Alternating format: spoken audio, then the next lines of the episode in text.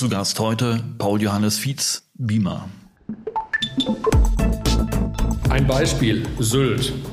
Enorme Bodenrichtwerte, so dass die Kommunen, wenn sie da für ihre Beschäftigten auf der Insel, also Herr Scholz sagte immer so schön für die Latte Macchiato Bringer und nicht für die Trinker, äh, dort also äh, Wohnungen schaffen wollen, damit, damit sie dort auch wirklich dann äh, wohnen können, wo sie arbeiten. Wenn, wenn sie das machen wollen, äh, dann können sie nicht die Bodenrichtwerte äh, bezahlen, äh, die wir aufrufen müssen, weil wir ja, wie gesagt, der Bundeshaushaltsordnung verpflichtet sind. So, und dann kommt unser Eigenbau ins Spiel.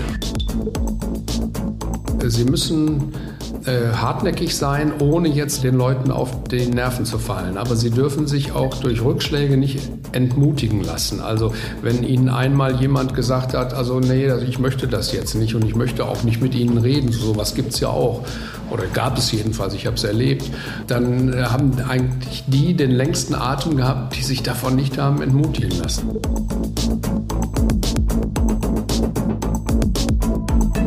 Ist der Immobilieros-Podcast von Immocom. Jede Woche Helden, Geschichten und Abenteuer aus der Immobilienwelt mit Michael Rücker und Yvette Wagner.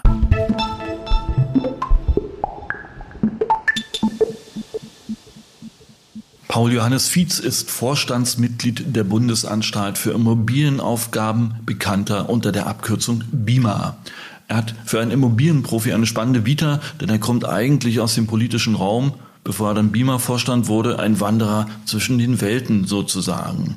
Paul Fietz war unter anderem stellvertretender Pressesprecher unter den Ministern Schäuble und Seiters, Mitglied der parlamentarischen Geschäftsführung der CDU-CSU-Bundestagsfraktion, also nicht ihr Geschäftsführer, wie ich ihn im Podcast nicht ganz korrekt betitle, und bekleidete diverse Positionen im Bundesinnenministerium, ein Politprofi ersten Ranges also.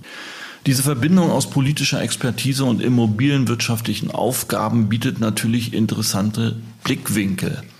Ich spreche mit Paul Fietz unter anderem darüber, was die BIMA macht und was sie verkauft, über Konversionsflächen und warum es eine Wohnoffensive der BIMA gibt und welche Chancen für Entwickler dabei entstehen, ob der Wohn eine Bunkeroffensive folgt, aber auch, wie aus der Sicht des Politprofis gute Lobbyarbeit geht und warum gute Arbeit kluger Beamter zu schlechten Ergebnissen führen kann.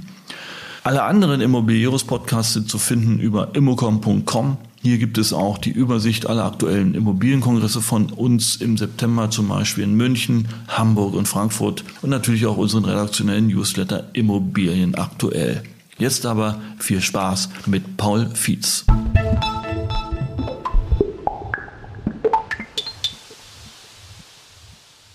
Herr Fietz, ich freue mich, dass wir heute dieses Gespräch haben. Äh, Sie sind seit 2017 Mitglied des Vorstandes der Bundesanstalt für Immobilienaufgaben, äh, dem einen oder anderen wahrscheinlich eher unter BIMA bekannt.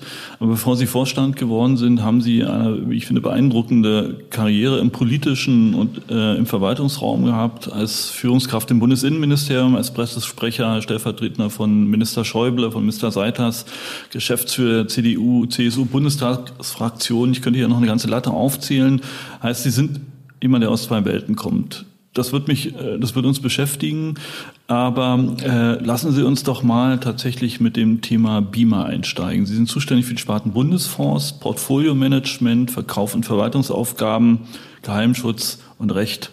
Ja, breite Palette, aber natürlich genau das, was für die Immobilienwirtschaft so bei der BIMA interessant ist. Vielleicht steigen wir mal ein. Ich habe es ja schon versucht aufzuzählen.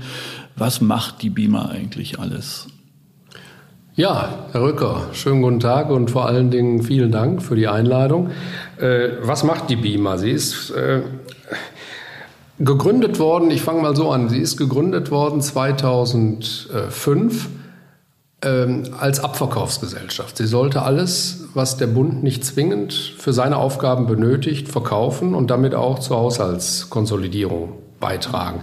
Sie war damals ein ungeliebtes Kind, weil es nämlich eine Zusatzaufgabe dann gab, die jetzt den größten Teil der BIMA auch personell äh, ausmacht, nämlich das einheitliche Liegenschaftsmanagement. Das heißt, äh, die BIMA kümmert sich um die Verwaltung der Liegenschaften der Bundesbehörden und um deren Unterbringung. Und äh, das hatten früher die der Zoll, die Bundespolizei, die Bundeswehr, die Ministerien selbst gemacht und waren nicht begeistert, das mhm. abzugeben. Ich war damals äh, Abteilungsleiter Z, also für Personal, Haushalt, Organisation im Bundesinnenministerium und äh, habe da die sogenannte ALZ Runde der Ministerien geleitet und da war es alles andere äh, als äh, schön. Äh, also beziehungsweise die Runde war alles andere als euphorisch, äh, dass das so kommen sollte. Und äh, jedenfalls äh, war, das, war die Bima insofern ein ungeliebtes Kind am Anfang. Inzwischen sind wir fast äh, volljährig. Wir sind 2005 dann auf den Markt gegangen, sind jetzt 17,5 und dementsprechend auch ein bisschen aufsässig. Das heißt, äh, wir, wir haben auch einen Selbststand äh, entwickelt. Äh, und vor diesem Hintergrund muss man eben die Aufgaben auch sehen.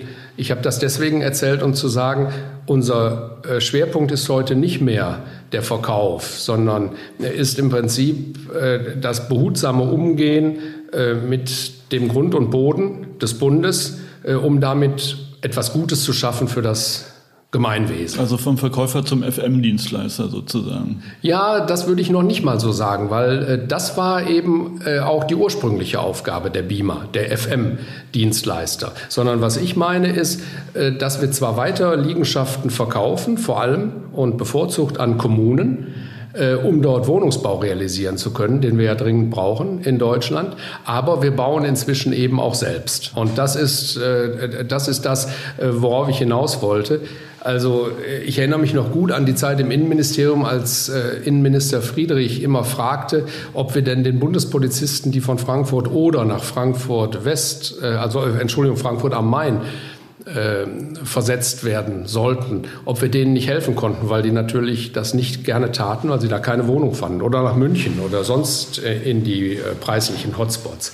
Und ähm, ja, da waren uns äh, dann die Hände gebunden, mehr oder weniger. Und das hat sich geändert seit dem Koalitionsvertrag äh, von 2017-2018 äh, wo also der BIMA diese Aufgabe wieder zugewiesen worden ist, dass sie durchaus Wohnungen bauen darf für die, ein etwas antiquierter Begriff, Wohnungsfürsorge, also konkret Werkswohnungen.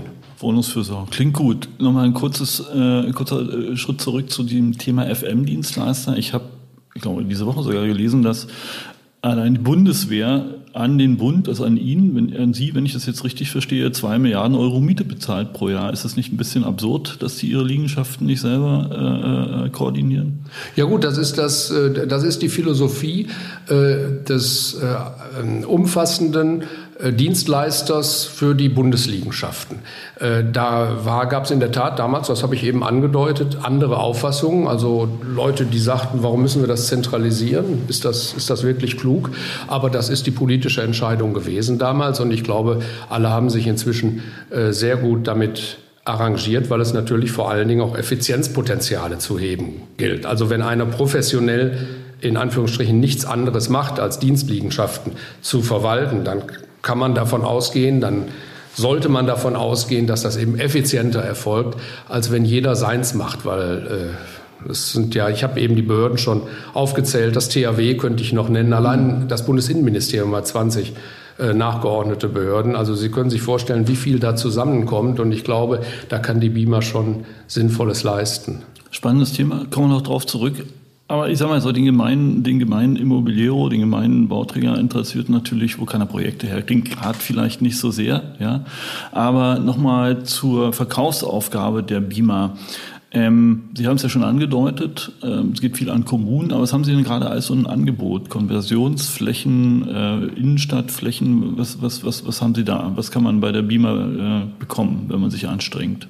Also bei der BIMA kann man im Prinzip alles bekommen. Wir haben äh, ein unglaublich äh, großes Potpourri von, von äh, ähm, Liegenschaften, die also zu verkaufen sind. Das geht äh, von, über, von Kasernen und, und, und Flugplätzen über Munitionsdepots und Skistände, aber auch Spezialimmobilien wie zum Beispiel äh, Leuchttürme, Seen, Flussinseln, Sendemasten, Luftschutzbunker, äh, aber auch eben Kleinstflächen wie Straßen, Restgrundstücke.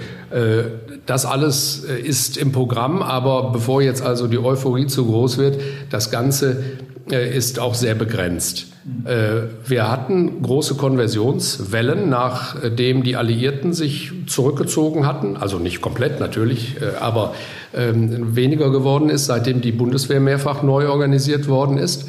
Aber diese Konversionswellen, die wir vor allen Dingen in Ostwestfalen-Lippe haben und hatten und jetzt beispielsweise aktuell noch in Heidelberg, Mannheim, die sind weitgehend abgeschlossen. Da gibt es eben noch die von mir jetzt gerade genannten und es gibt äh, dann noch äh, Liegenschaften in Bayern, äh, die also auch irgendwann, äh, hoffe ich, zurückkommen werden. Ich hoffe das deshalb, weil natürlich die aktuelle politische Lage nie äh, ausschließt, dass es da auch Neuorientierungen geben wird, dass also die Bundeswehr zum Beispiel sagt, also wir haben zwar geplant, bis 2024 das und das zurückzugeben, aber wir können es jetzt doch nicht.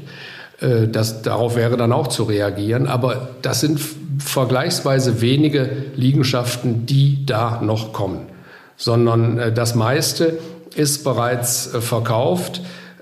Und ähm, wir haben bislang, und das ist auch eine Zahl, die vielleicht mal ganz interessant ist, wir haben bislang durch die Verkäufe 70.000 ähm, Wohnungen seit Gründung der BIMA initiiert auf diesen Liegenschaften.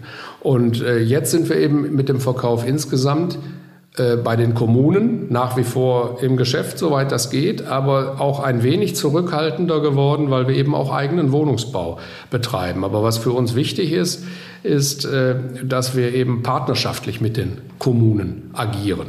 Das heißt also, ähm, wir besprechen gemeinsam, was das Beste ist. Und es gibt hier und da auch dann sehr enge, Ko also es gibt immer enge Kooperationen, aber hier und da auch sehr enge, weil die Kommune alleine es gar nicht schultern können würde. Also, wenn ich das Beispiel gerade nur sagen darf, Friedberg in Hessen, wo Elvis stationiert war. Da gibt es ja diesen schönen äh, Film jetzt gerade. Mir hat der gut gefallen. Und äh, da war der also stationiert und das ist eine 8000 Seelen Gemeinde und die können dieses riesige Areal gar nicht entwickeln. Aber gemeinsam mit uns äh, funktioniert das.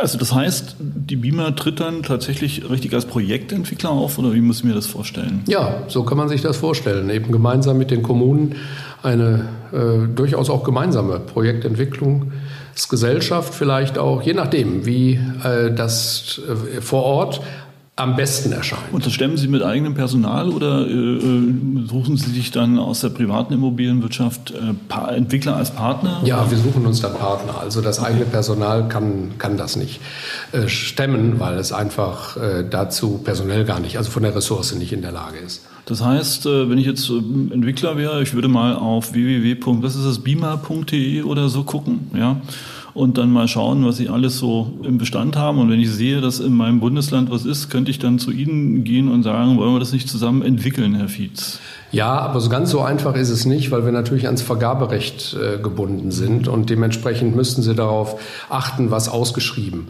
äh, wird. Und die ersten Ansprechpartner für Sie wären im Zweifel immer die Kommunen, wo Sie sehen oder ahnen, äh, dass da ähm, Verkaufsverhandlungen mit der BIMA äh, laufen, weil die haben dann im Zweifel den ersten Zugriff und äh, auch das, das erste Wort, wenn es darum geht, mit welchem Partner man zusammenarbeitet. Und äh, wenn Sie dort als, wie sag mal, zumindest Initiator auftreten mit den Kommunen zusammen, Sie wissen, dass wir in Deutschland ein Wohnungsthema haben, können Sie dort aus einem politischen Impuls heraus preislich anders agieren als in Anführungsstrichen normaler Marktteilnehmer? Vulgo geht es ein bisschen billiger, wenn Sie wissen, dass Sie Wohnungen schaffen und Sie müssen mit einem Entwickler zusammenarbeiten oder wie funktioniert das?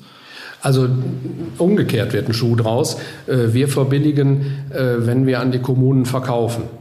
Und zwar insofern, äh, als äh, ich glaube 2012 ist schon der Erstzugriff für die Kommunen eingeführt worden, was ja ein ziemliches Privileg ist, weil äh, man den Direktverkauf ermöglicht hat, ohne, an, ohne Ausschreibung. Mhm. Und dann sind immer weitere Verbilligungstatbestände hinzugekommen, äh, die sich heute darauf belaufen, dass man äh, pro neu geschaffener Sozialwohnung 25.000 Euro Verbilligung auf den Kaufpreis bekommt.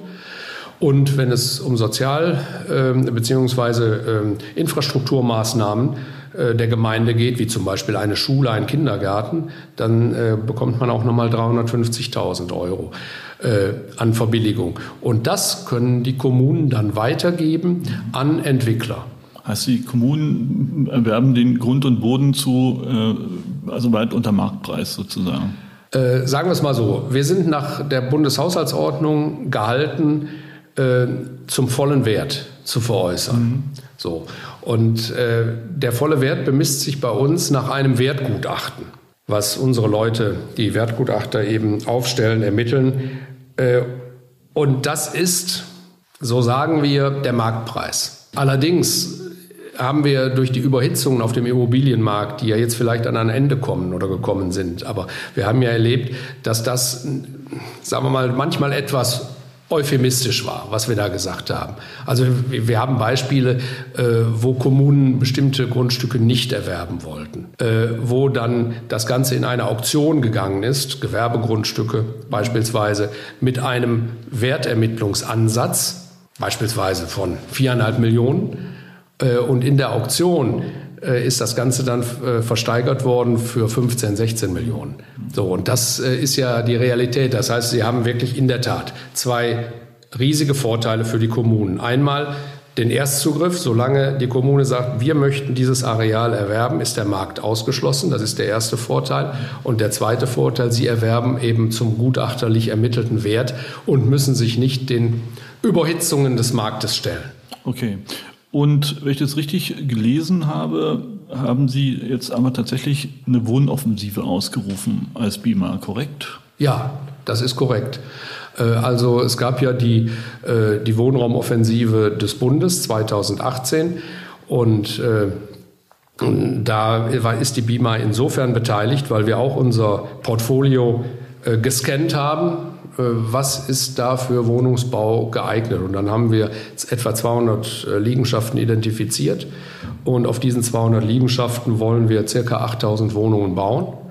Aber äh, Herr Vize, alles nach dem Modell, die Kommune kauft äh, das Grundstück und äh, Sie treten dann als Entwickler mit einem Entwicklungspartner auf und äh, unterstützen gerade bei kleineren Kommunen, die dann bei der Baurechtschaffung, bei der Planung etc. pp. Jein, also das, das tun wir auch. Das ist eben der klassische Verkauf, von dem wir eben geredet haben. Also Stichwort äh, Erstzugriff, Erstzugriffsoption und Wertgutachten. Aber das äh, Zweite ist eben der Eigenbau. Also wo wir dann in der Tat auf unseren Grundstücken bauen, was mitunter ein sehr ein sehr probates Mittel ist, um äh, auch Kaufverhandlungen äh, äh, wieder gängig zu machen. Ein Beispiel, Sylt enorme Bodenrichtwerte, so dass die Kommunen, wenn sie da für ihre Beschäftigten auf der Insel, also Herr Scholz sagte immer so schön für die Latte Macchiato Bringer und nicht für die Trinker, äh, dort also äh, Wohnungen schaffen wollen, damit, damit sie dort auch wirklich dann äh, wohnen können, wo sie arbeiten. Wenn, wenn sie das machen wollen, äh, dann können sie nicht die Bodenrichtwerte äh, bezahlen, äh, die wir aufrufen müssen, weil wir ja, wie gesagt, der Bundeshaushaltsordnung verpflichtet sind. So, und dann kommt unser Eigenbau ins Spiel, hm, okay. wo wir also äh, diese Diskrepanz überbrücken können, indem wir sagen, also verstehen wir, dass das Grundstück könnt ihr so nicht erwerben, dann bauen wir eben. Wir dürfen nur bauen für Bundesbedienstete, hatte ich eben schon gesagt, Werkswohnungen, aber äh, der aller Erfahrung nach werden äh, diese Wohnungen oder die, diese, diese entstandenen Wohnungen dann nicht zu 100 Prozent von Bundesbediensteten ähm, nachgefragt. Das äh, streben wir natürlich an, aber das ist nicht die Realität. Und insofern äh, kommen dann auch immer andere zum Zuge und wir entlasten dadurch natürlich auch den Wohnungsmarkt an sich. Hm, okay, gut. Das leuchtet ein. Lass uns nochmal zu dem Thema Flächen insgesamt zurückkommen. Okay, Konversionen, Sie sagten, wir haben vielleicht noch zwei, drei große Konversionsflächen äh, da, beziehungsweise überhaupt in der Pipeline. Aber auch das haben Sie angerissen, ähm, haben wir uns nicht beim, beim Thema Konversion verkalkuliert? Äh, brauchen wir jetzt wieder mehr? Gibt es da schon erste Anzeichen oder sind das jetzt tatsächlich erstmal theoretische Überlegungen? Also schwierige Frage. Also ich würde sagen, im Moment sind es eher noch theoretische Überlegungen. Ähm, das 100 Milliarden Paket äh, des Bundes zugunsten der Bundeswehr ist vor allen Dingen, äh, nach dem, was man weiß, auf Material und Ausrüstung bezogen. Das heißt, da geht es dann nicht um zusätzliche Übungsflächen oder Kasernen, sondern um Materiallager. Äh, und ähm, in der Tat, die Amerikaner haben schon Anfragen gestellt, sich etwas zu vergrößern. Die sitzen ja vor allen Dingen in Grafenwöhr oder in Baumholder in, in Rheinland-Pfalz. Ähm, aber das lässt sich alles darstellen. Also es ist bislang nicht so, dass es eine völlige Umkehr der Politik ist, wie man das beispielsweise jetzt mit Blick auf Bunker sagen könnte. Äh, also wir haben nur in diesem, in diesem Geschäft, also was macht die Beamer, immer wieder die Erfahrung, äh, dass es große Flächenkonkurrenzen gibt. Dass also wenn eine Fläche frei wird, ganz unterschiedliche Interessen zugreifen wollen. Also es gibt das Interesse, Wohnungsbau zu schaffen. Es gibt das Interesse, Gewerbeparks zu schaffen. Es gibt äh, ja vielleicht auch das äh, Interesse, tatsächlich äh, militärische Einrichtungen auszuweiten, aber auch Naturschutzgebiete zu schaffen. Vielleicht auch Ausgleichs- und Ersatzflächen für Infrastrukturmaßnahmen, die ja erforderlich sind. Schienen Ausbau beispielsweise, Ausbau des Schienennetzes. Das alles muss ja kompensiert werden. Und äh, das wird nicht eins zu eins kompensiert in der Fläche, sondern das wird durch sogenannte Ökopunkte ja, ja. Äh, kompensiert. Das heißt, sie werten die Flächen dann auf. Und das alles sind aber so unterschiedliche Interessenlagen. Also die zum Ausgleich zu bringen. Juristen sagen dazu praktische Konkordanz. Das ist das, das eigentlich Entscheidende. Ich habe heute Morgen einen schönen Anruf bekommen äh, von dem Landrat äh, in, in Aurich. Da haben wir nämlich eine Kaserne schon seit längerem äh, mit der Kommune gemeinsam an einen Investor fast verkauft, fast verkauft und jetzt kommt die Flüchtlingssituation aus der Ukraine dazu und der Landrat sagt, wir brauchen dringend äh, Unterbringungsmöglichkeiten für 1300 Leute bis Ende des Jahres. Und diese Kaserne eignet sich doch hervorragend dafür. Und äh, jetzt äh, ist, ist dann das, die Frage, was, was machen wir konkret damit? Und jetzt haben wir, ist es uns Gott sei Dank gelungen, durch ein äh, äh, durch viele Gespräche mit allen Beteiligten es hinzubekommen, dass es einen Kompromiss gibt. Wir verkaufen die Kaserne weiterhin. Allerdings die Gebäude, die der Landkreis braucht, etwas später, die dürfen bis dahin genutzt werden für die Flüchtlingsunterbringung. 2025 ist im Gespräch. Und äh, Trotzdem haben wir die Konversion, also diese Umnutzung, also in zivile Nutzung, nicht aufgehalten. Und, und das ist eigentlich der, äh, sozusagen der Schlüssel zum Erfolg. Und das müssen wir in ganz vielen Bereichen so machen. Äh, wenn ich das noch sagen darf, also beispielsweise bei Wind, äh, bei, bei erneuerbaren Energien, Windkraftanlagen zum Beispiel. Wir, wir haben ja einen Unterschied zwischen, zwischen Umweltschützern und Naturschützern. Äh, die, die Naturschützer sehen natürlich vor allem die Vögel, die ja zum Teil, muss man ja wirklich sagen, geschreddert werden. Die werden geschreddert. Genau, so, so ist es. Und auf der anderen Seite, wenn wir eben unabhängig von fossilen Brennelementen werden wollen, dann werden wir um erneuerbare Energien ja wohl kaum herumkommen. Führt aber dazu, dass beispielsweise in unseren nationalen Naturerbeflächen äh, keine äh, erneuerbaren Energieanlagen gestattet sind.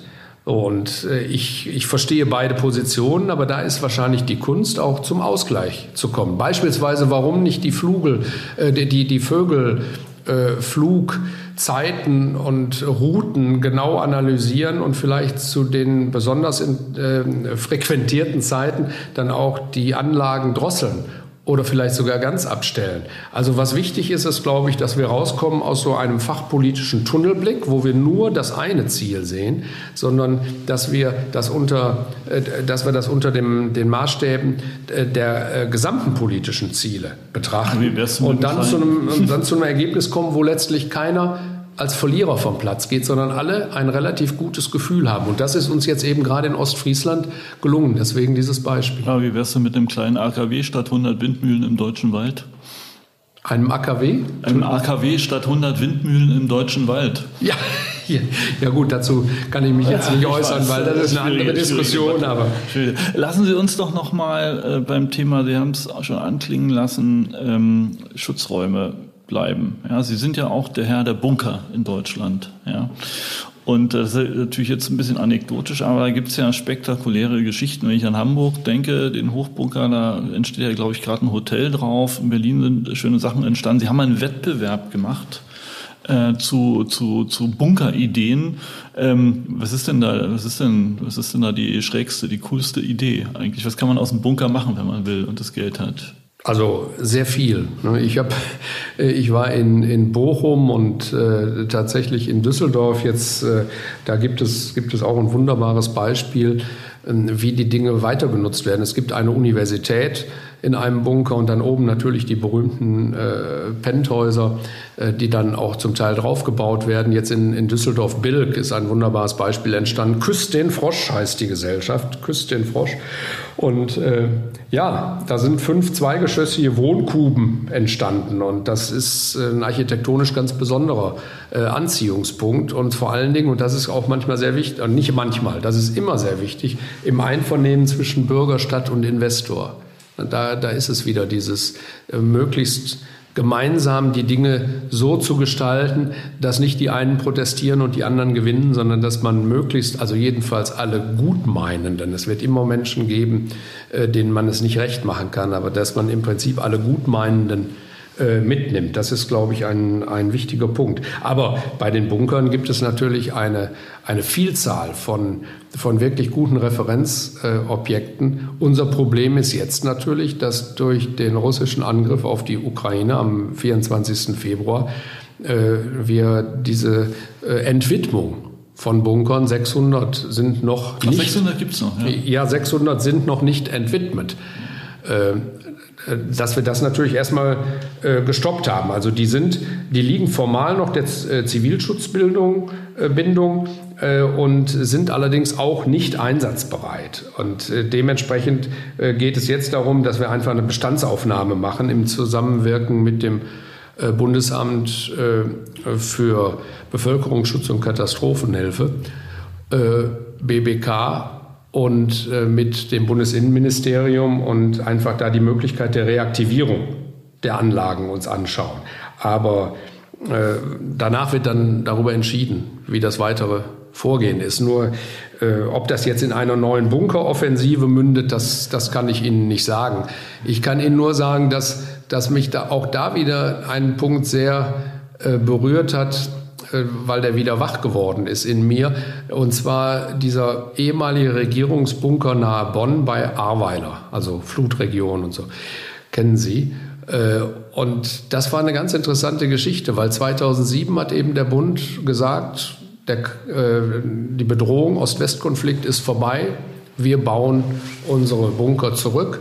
Und wie das eben so ist in Deutschland, das wird dann sehr präzise gemacht. Also Wandfarbe ab, Leitungen weg, Bodenbeläge weg, verfüllen zum Teil. Und äh, also nicht einfach nur äh, Tür zu, Schloss dran und äh, außer Betrieb, sondern das wird richtig gemacht. Und dann gab es eben äh, da engagierte Menschen, zwei äh, kann ich nennen, einmal den ehemaligen Präsidenten des Bundesamtes für Bauwesen und Raumordnung, Florian Mausbach, und eben den Landrat Pföhler, der ja jetzt auch da durch die Presse gegangen ist im Zuge der Flutkatastrophe. Und die haben sich sehr dafür eingesetzt, dass doch zumindest ein Teil dieses ehemaligen Regierungsbunkers erhalten bleibt. Und das passiert auch. 200 Meter äh, sind erhalten geblieben und äh, ich glaube 2018 war das zehnjährige Bestehen. Da äh, sind große Besucherströme zu verzeichnen, also weit über eine Million Besucher waren inzwischen äh, da und können sich eben noch mal anschauen, wo dann der provisorische äh, Regierungsbesprechungssaal gewesen wäre, mit einem Friseur, mit einem Operationssaal, mit, mit den Schlafmöglichkeiten für den Kanzler und Kabinettsmitglieder. Also wirklich eine Zeitreise, natürlich auch eine Zeitreise wirklich tief in die 70er. Äh, aber das alles wäre nicht erhalten geblieben wenn es da nicht auch dieses Engagement gegeben hätte, wir dürfen nicht alles zurückbauen. Das heißt aber im Ernstfall könnte die Bundesregierung wieder von Berlin nach Bonn umsiedeln, in ihren Bunker sozusagen. Nein, ich glaube, so weit, so weit geht es nicht. So weit geht's nicht. Und äh, ja, ich glaube, diese Diskussion ist dann auch abgeschlossen. Aber wichtig ist, ist dass man einfach die Dinge nochmal erlebbar gemacht hat. Ja, Aber es kann durchaus sein, dass wir jetzt, äh, Sie, Sie, haben das schöne Wort, das werde ich mir merken, Bunkeroffensive äh, geprägt, dass wir jetzt eine neue Assetklasse Spezialimmobilien, nämlich Bunker erleben werden. Gibt es da Überlegungen oder was? Also 600, die Bunkeroffensive von 600 auf 6000 Bunker in nur fünf Jahren oder sowas?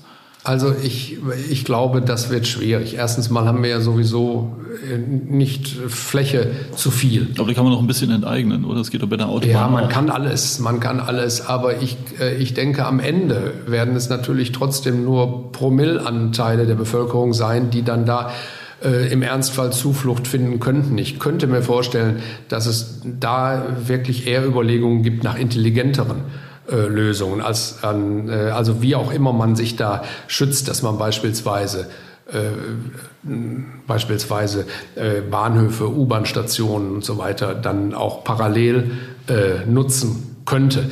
Aber wie gesagt, da bin ich kein Fachmann. Ich weiß nur, dass wir jetzt erstmal eine Bestandsaufnahme machen. Was von diesen Bunkern ist überhaupt noch theoretisch einsetzbar? Und dann wird darüber entschieden. Hm. Lassen Sie uns doch noch mal auf den eigentlichen Schwerpunkt Ihrer Arbeit zurückkommen. Oder der Beamer, Sie sagten ja FM im erweiterten Sinne. Ich äh, gebrauche das äh, Wort jetzt mal. Heißt, die Beamer tritt als Mieter und als Käufer am Markt auf. Was, was suchen Sie? Was mieten Sie?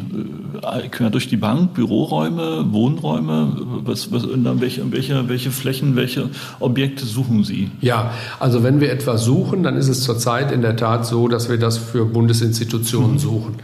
Vom Ministerium über die Behörden, die ich eben angesprochen habe, bis zur Stiftung Bundeskanzler Adenauer Haus oder äh, Willy Brandt oder was auch immer. Also es gibt da eine ganze Menge von äh, von Institutionen, die sich an uns wenden äh, und äh, im Rahmen dieses einheitlichen Liegenschaftsmanagements an uns wenden, aber eben auch als öffentliche Institutionen, die dem nicht unterliegen, trotzdem Hilfe anfragen und das tun wir dann im Rahmen der Möglichkeiten natürlich auch gerne. Und das heißt dann äh, mieten äh, oder gegebenenfalls auch kaufen. Allerdings ist das immer nur die Second-Best-Lösung. Also in, in erster Linie ist es natürlich sinnvoll, äh, die äh, die Institutionen in eigenen Liegenschaften unterzubringen, also in BIMA-Liegenschaften mhm. äh, unterzubringen. Wie viel, Leerstand, wie viel Leerstand haben Sie denn gerade? Oder können Sie mal noch Institutionen reinstopfen? So Pi mal Daumen.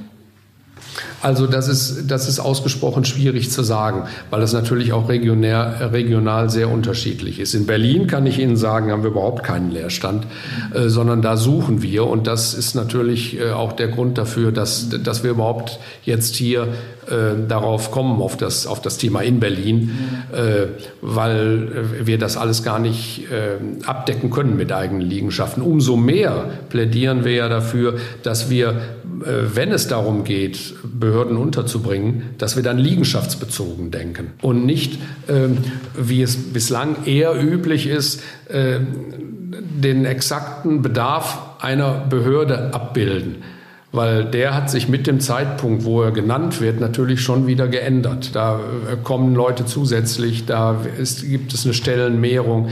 Also beispielsweise das Innenministerium, wo ich ja herkomme, ist ein gutes Beispiel. Da ist ja dieser Neubau gegenüber des Berliner Hauptbahnhofs entstanden. Äh, und damals war schon ein Riegel C, Bauteil C, wie er genannt wird, eigentlich geplant, aber wurde erstmal nicht realisiert. Und das wird jetzt gemacht. Es wäre natürlich einfacher gewesen, das alles in einem zu machen, damals schon von der Baustelleneinrichtung, von der ganzen Infrastruktur her.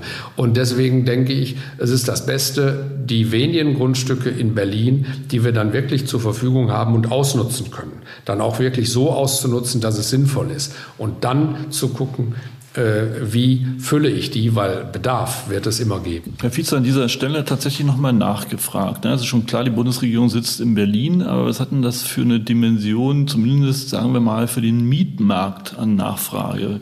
Wie viel, wie viel belegen Sie in Berlin ungefähr?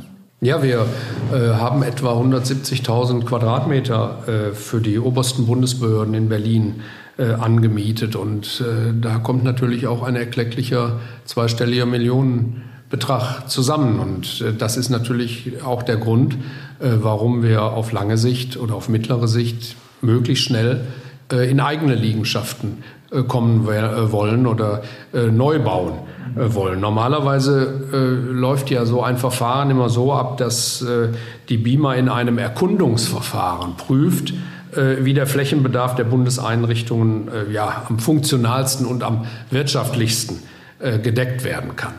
Und äh, dann wird äh, zunächst geprüft, ob, ob dieser Bedarf in eigenen Immobilien gedeckt werden kann oder eben Anmietung erfolgen muss oder ein Neubau erfolgen kann, was dann auch länger dauert, äh, oder auch eventuell ein Ankauf in Betracht kommt, was wir auch hier auch schon konkret gemacht haben. Äh, und dann werden die äh, verschiedenen Optionen in einer Wirtschaftlichkeitsuntersuchung gegenübergestellt. Und dann macht die BIMA gegenüber dem Nutzer einen Vorschlag, einen Unterbringungsvorschlag. Und der zukünftige Nutzer entscheidet dann, ob auf dieser Basis äh, die Unterbringung erfolgen kann und erteilt dann den entsprechenden Beschaffungsauftrag. Hm, also ja, Ministerium XY, Stiftung äh, Z. Ja, so, genau, ja. genau. Also zum Beispiel, äh, wir haben ja auch Spezialgebäude, nicht nur die Ministerien, also beispielsweise hier der Neubau des BND in der Chausseestraße oder das Ausstellungsgebäude Futurium oder die, das Dokumentationszentrum der Stiftung Flucht, Vertreibung und Versöhnung. Äh, das sind alles solche, äh, solche Dinge und dann reichen wir dann diese entsprechende Liegenschaft weiter an den Nutzer und schließen einen entsprechenden ELM, also einheitliches Liegenschaftsmanagement-Vertrag äh, und übernehmen dann eben auch das Liegenschaftsmanagement. Und wenn wir uns jetzt mal das politische Geschäft anschauen, neue Legislaturen, neue Zuschnitte von Ministerien, ja, wir haben dynamische politische Entwicklungen, wir haben sozusagen neue politische Strukturen, sodass man aus davon ausgehen kann, dass sie schon ein dynamischer Nachfrager, zumindest am Berliner Markt sind, sozusagen. Ja, ja davon, das, das ist ohne Zweifel so. Das ist ohne Zweifel so. Und äh, ja, wir müssen einfach sehen, wie sich dann auch äh, äh jetzt die, die neuen Arbeitswelten auswirken auf äh, unseren Bürobedarf. Herr Fietz, ich hatte es ja eingangs schon gesagt, äh, Sie haben natürlich eine, für einen Immobilienmann außergewöhnliche Vita. Ja. Sie haben eine umfassende Erfahrung im politischen Raum. Sie haben viel gesehen, Sie haben viel erlebt. Sie wissen sozusagen mal ein bisschen platt gesagt, wie der Hase dort langläuft. Ich sage mal, das ist ja ein cooler Move. Ja. Das haben wir hier aktuell vielleicht noch bei Herrn Profalla und bei Herrn Oettinger, ja, die sozusagen bei Herrn Gröner angedockt sind.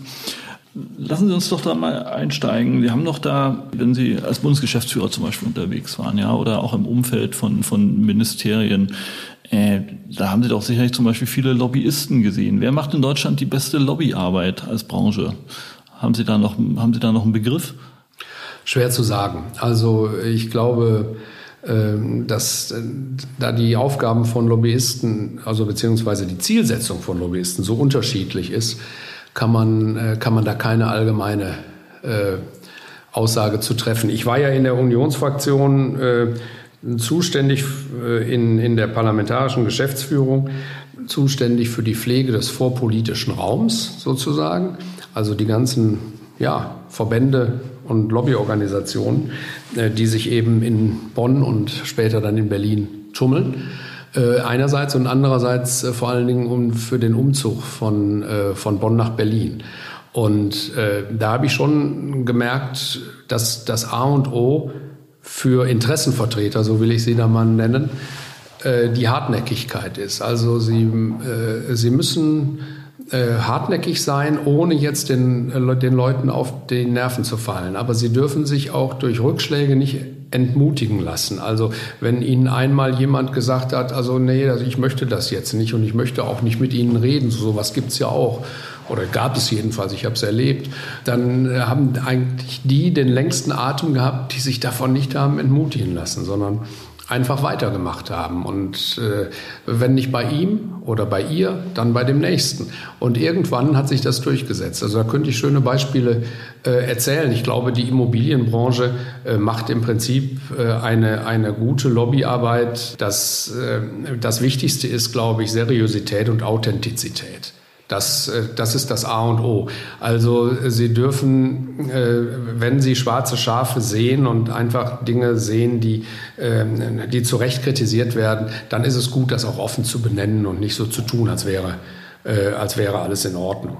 Also damals äh, diese, dieser, dieser Berlin-Umzug, äh, wenn das von Interesse ist. Das hat, äh, das hat deswegen ähm, eine interessante Auswirkung gehabt, weil wir ja in Berlin ein Unterbringungskonzept für die ganzen Bundesministerien machen mussten. Also einige Dienstsitze blieben ja in Bonn, einige erste Dienstsitze, aber trotzdem mussten natürlich alle Ministerien hier irgendwo ihren Sitz haben, entweder ersten oder zweiten äh, Dienstsitz. Und dann war eben die Frage, äh, was ist eigentlich mit den Wohnungen? Und äh, wir haben ja auch diese Abgeordnetenschlange hier an der Spree gebaut.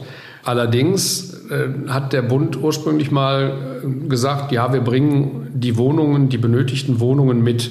Das ist dann, glaube ich, mehr oder weniger vergessen worden. Warum? Weil der Wohnungsmietmarkt in Berlin so gut war, dass das wirklich nicht nötig schien. Das hat sich heute geändert und ich glaube, da müssen wir auch ran. Da müssen wir auch ein bisschen, vielleicht auch, auch, auch politisch Signale setzen. Äh, was, äh, was mich zum Beispiel in, in Berlin stört, das sind, äh, dass da in Neubauten zum Teil äh, in diesen hochpreisigen Neubauten einfach Wohnungen leer stehen. Warum? Weil die von irgendwelchen Nicht-EU-Ausländern gekauft werden als sichere Geldanlage, wie ich höre, zum Teil von Leuten, die nicht mal kommen, um sie sich anzusehen und die natürlich dann einfach als Kapitalanlage da liegen. Und ich finde, da muss man sich schon überlegen, wollen wir das? Und, Was äh, könnte man da machen? Ja, man könnte zum Beispiel äh, überlegen, ob, das, ob ein solcher Verkauf noch zulässig ist. Dann würde natürlich gesagt werden, ja, dann bedienen die sich Strohleuten und äh, machen es irgendwie anders. Aber gut, es gibt viele Dinge, die sind verboten, zum Beispiel über die rote Ampel zu gehen. Es wird trotzdem gemacht. Aber das Signal ist klar, wir wollen das nicht. Und äh, das ist äh, jedenfalls eine, eine Variante, über die man nachdenken könnte. Wir wollen in Deutschland seit mehreren Legislaturen den Wohnungsbau pushen. Ja? Wir haben gleichzeitig in Deutschland innerhalb kürzester Zeit äh, von 6 auf 20.000, über 20.000 Bauvorschriften aufgestockt. Wir haben eine Baukostensenkungskommission gehabt, die viele kluge Gedanken hat, von denen, glaube ich, kein einziger umgesetzt worden ist. Äh, wir haben, wir sind in den Wohnungsmangel mit Ansage gelaufen. Ähm, die, die, die Frage, die sich mir stellt, ist folgende. Ja, im politischen Raum sind ja, äh, unterstellen wir mal, eine Haufen hochqualifizierte, rational agierende äh, ja, Akteure unterwegs. Wie kann es passieren, dass wir in so eine Situation kommen? Wie geht das? Also Sie, Sie, Sie, Sie haben neben den Kollegen gesessen. Wie, wie kann das passieren? Ja, das sind ja alles, wirklich, wenn ich Herrn Schäuble ansehe, das ist ja ein Crack. Ja, das macht ja Laune, dem zuzuhören. Wie kann es passieren, dass wir in so eine fatale Situation kommen? Ja, weil wir uns zum Teil äh, in den selbstgemachten äh, Vorschriften verheddern. Also wer würde bestreiten, dass Datenschutz eine wirklich wichtige Funktion hat, sehr, sehr, sehr wichtig ist. Aber die Ausformung, äh, die wir dann im Einzelnen äh, erleben, die führt dazu, dass es, äh, dass eben sinnvolle Dinge gegebenenfalls nicht mehr gemacht werden können. Genauso bei bei Bauvorschriften. Wir, wir müssen, glaube ich, da zu, einer, zu einem gewissen Maß halten. Äh, zurückkehren. Und die Tatsache, dass das wirklich, wie Sie sagen, gute Leute sind, die damit beschäftigt sind, die macht die Sache ja mitunter sogar schwieriger. Warum? Weil wenn das engagierte, kluge Menschen sind, äh, dann wollen die natürlich auch äh, ihren Bereich wirklich so abdecken, dass man sagen kann, wow. Und das führt aber dazu, ich habe eben schon mal von diesem fachpolitischen Tunnelblick gesprochen, das führt aber dazu, dass jeder seins sieht und das Juristen sagen, subsumiert ist eins von, von eins bis zehn, alles wunderbar, stimmt alles. Aber wie hat Helmut Kohl mal gesagt, entscheidend ist, was hinten rauskommt. Und äh, keiner fühlt sich für das Ganze verantwortlich. Und da, äh, glaube ich, müssen wir wieder hinkommen, dass, äh dass wir uns also äh, nicht in, in, im Klein-Klein der Einzelvorschrift verheddern, sondern vom Ergebnis äh, her denken. Wenn es übrigens ernst wird, äh, dann, dann geht das ja auch. Also wenn ich mich erinnere an das Flüchtlingsbaurecht zum Beispiel, was, an, was 2015 dann, 2016 dann möglich wurde. Oder jetzt die Gasterminals, die möglich werden. Also es gibt verschiedene Dinge, die man ja machen kann. Aber wir, wir haben so die Tendenz, dann wirklich die Dinge bis ins Letzte ausbuchstabieren zu lassen. Also beispielsweise, äh, ich, ich weiß nur auch schon von meinem Vater, der in der Wasserwirtschaft äh, tätig war, wir hatten noch nie so sauberes Wasser oder so saubere Luft wie heute. Und trotzdem gibt es Lobbygruppen, äh, die also immer noch weiter bohren und kritisieren und so tun, als wären wir wirklich im schlimmsten äh, industriellen Zeitalter. Und so ist es einfach nicht. Und da glaube ich, ist der Blick auf das Ganze, wo wollen wir eigentlich politisch hin? Und äh, der ist äh, entscheidend und den sollten sich wieder alle angewöhnen. Naja. Und vielleicht gibt, wenn ich den Satz noch sagen darf, vielleicht gibt diese äh, Krise, jetzt diese weltpolitische Krise auch dazu die Möglichkeit, äh, dass man eben etwas, etwas weniger das Detail und etwas mehr das Ganze sieht. Aber nochmal, ja, Sie waren ja im Maschinenraum der Macht als Bundesgeschäftsführer. Ja, Sie, Sie kennen, Sie kennen äh, das Zusammenwirken der einzelnen Häuser. Wie könnte man es konkret anpacken? Wie, wie kriegt man den gordischen Knoten durchschlagen? Also wenn ich das wüsste, dann äh, dann wäre ich wahrscheinlich ziemlich gut. Äh, da versuchen sich, glaube ich, sehr viele dran. Es gibt einige Bücher, gerade zur letzten Wahl gab es neue äh, Aussagen aus der Adenauer Stiftung, aus der Unionsfraktion, aber nicht nur, sondern das sind die, die ich gerade mitbekommen habe. Generell, glaube ich, äh, müssen, müssen wir das Ganze in, insofern entschlacken, dass äh, Zuständigkeiten gebündelt werden, dass es also weniger Leute gibt, die mitreden und äh, klare Verantwortlichkeiten. Aber äh, wenn ich das jetzt so sage, dann klingt das so ein bisschen wohlfeil, weil das klingt so, als müsste man nur auf einen Knopf drücken und dann wäre alles gut. So einfach ist es nicht. Unsere Gesellschaft ist ja sehr komplex. Und äh, deswegen ist es, äh, ist es nicht ganz so einfach und trivial. Und äh, trotzdem, glaube ich, äh, ist es möglich. Und deswegen, Krisen haben immer die äh, große Chance, dass man, dass man diese Dinge dann vielleicht auch mit anderen Augen sieht. Und äh, wenn es mich nicht ganz täuscht, habe ich so den Eindruck, dass jetzt seit Februar auch andere Diskussionen stattfinden. Also konkret Diskussionen, die vielleicht nicht die erste Priorität haben, auch nicht mehr ganz so stark im, im Fokus sind, sondern ähm, wirklich wir uns mit den Kernfragen auseinandersetzen. Herr Fietz, was denken Sie denn abschließend, wie lange werden wir brauchen, bis wir sozusagen wieder zu einem effizienten Staatswesen kommen und aus den Blockaden, die wir gerade sehen, ähm, uns freigekämpft haben? Also das kann ich jetzt nicht als äh, BIMA-Vorstand beantworten, sondern nur als Staatsbürger. Und da habe ich schon den Eindruck, dass jetzt die äh, Ukraine-Krise oder präziser gesagt der Angriffskrieg Russlands auf die Ukraine äh, dazu geführt hat, dass hier doch einige Gewissheiten ins Wanken gekommen sind und äh, sich sehr stark zeigt, wie, äh, wie differenziert und lernfähig auch die Politik darauf äh, reagiert. Und das gibt für mich doch einen ziemliche, ziemlichen Hoffnungsschimmer dass wir da einen großen Schritt weiterkommen könnten. Herr Fietz, ist zwar ein bisschen platt, aber dann sage ich jetzt mal, die Krise ist unsere Chance. Und äh, ich danke Ihnen für das Gespräch. Sehr gerne, Herr Rücker. Vielen Dank.